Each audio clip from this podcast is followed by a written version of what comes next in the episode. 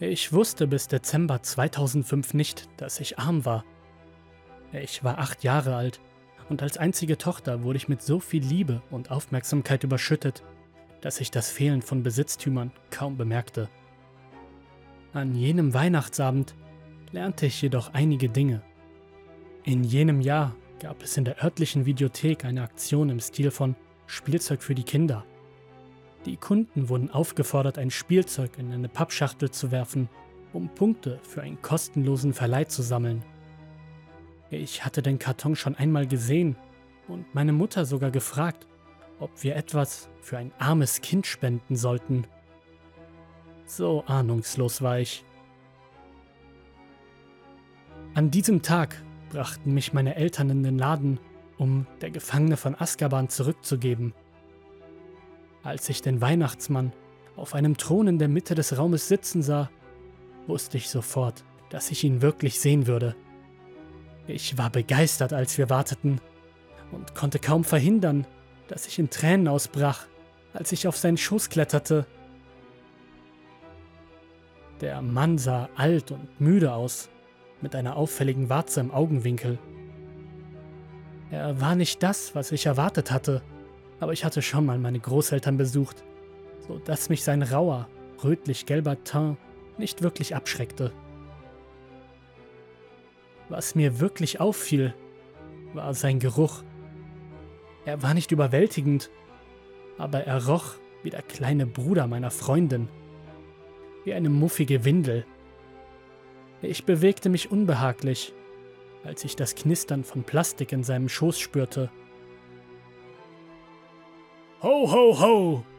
rief er und zerstreute damit alle meine Bedenken. Was wünschst du dir zu Weihnachten? Ich erzählte ihm alles, was ich mir wünschte, und das, obwohl ich keine Vorbereitungszeit gehabt hatte. Ich wünschte mir einen Job für meinen Vater, was wohl etwas unüberlegt war. Nachdem meine Eltern Fotos gemacht hatten, war ich nicht mehr auf dem Schoß des Weihnachtsmannes, sondern auf dem festen Boden.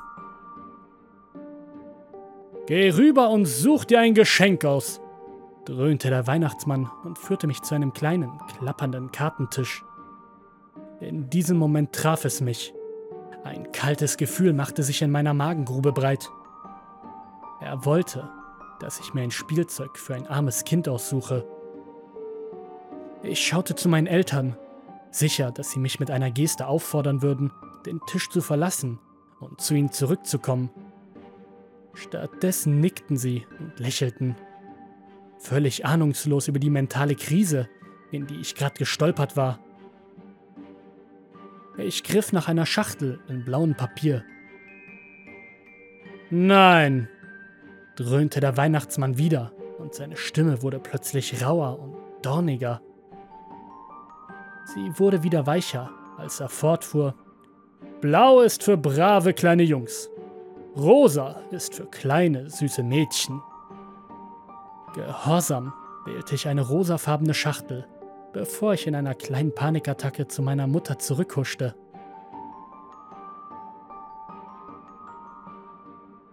Ich konnte dieses Geschenk am Weihnachtsmorgen nicht aufmachen.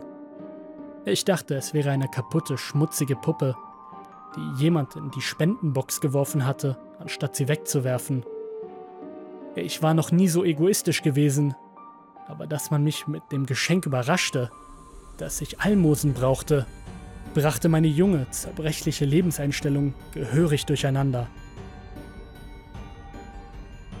Am Ende öffnete mein Vater das Paket für mich in der Annahme, ich sei zu bescheiden, um es anzunehmen. Ich korrigierte ihn nicht, als ich einen neuen, makellos aussehenden weißen Teddy herauszog. Ich verliebte mich sofort in ihn. Ich taufte ihn auf den Namen Snowy. In jenem Jahr habe ich viel gelernt. Und ich meine nicht, dass wir nicht reich waren. Ich lernte, was es bedeutet, die Freundlichkeit anderer zu schätzen und dass unsere finanziellen Mittel uns nicht zu schlechteren Menschen machten. Viele Jahre später, als ich in meiner neuen Wohnung auspackte, holte ich den abgemagerten Snowy aus einer vergessenen Kiste. Mit nostalgischen Gefühlen umarmte ich den alten Bären ganz fest. So fest, dass die Funkkamera aus seiner Augenhöhle herausfiel.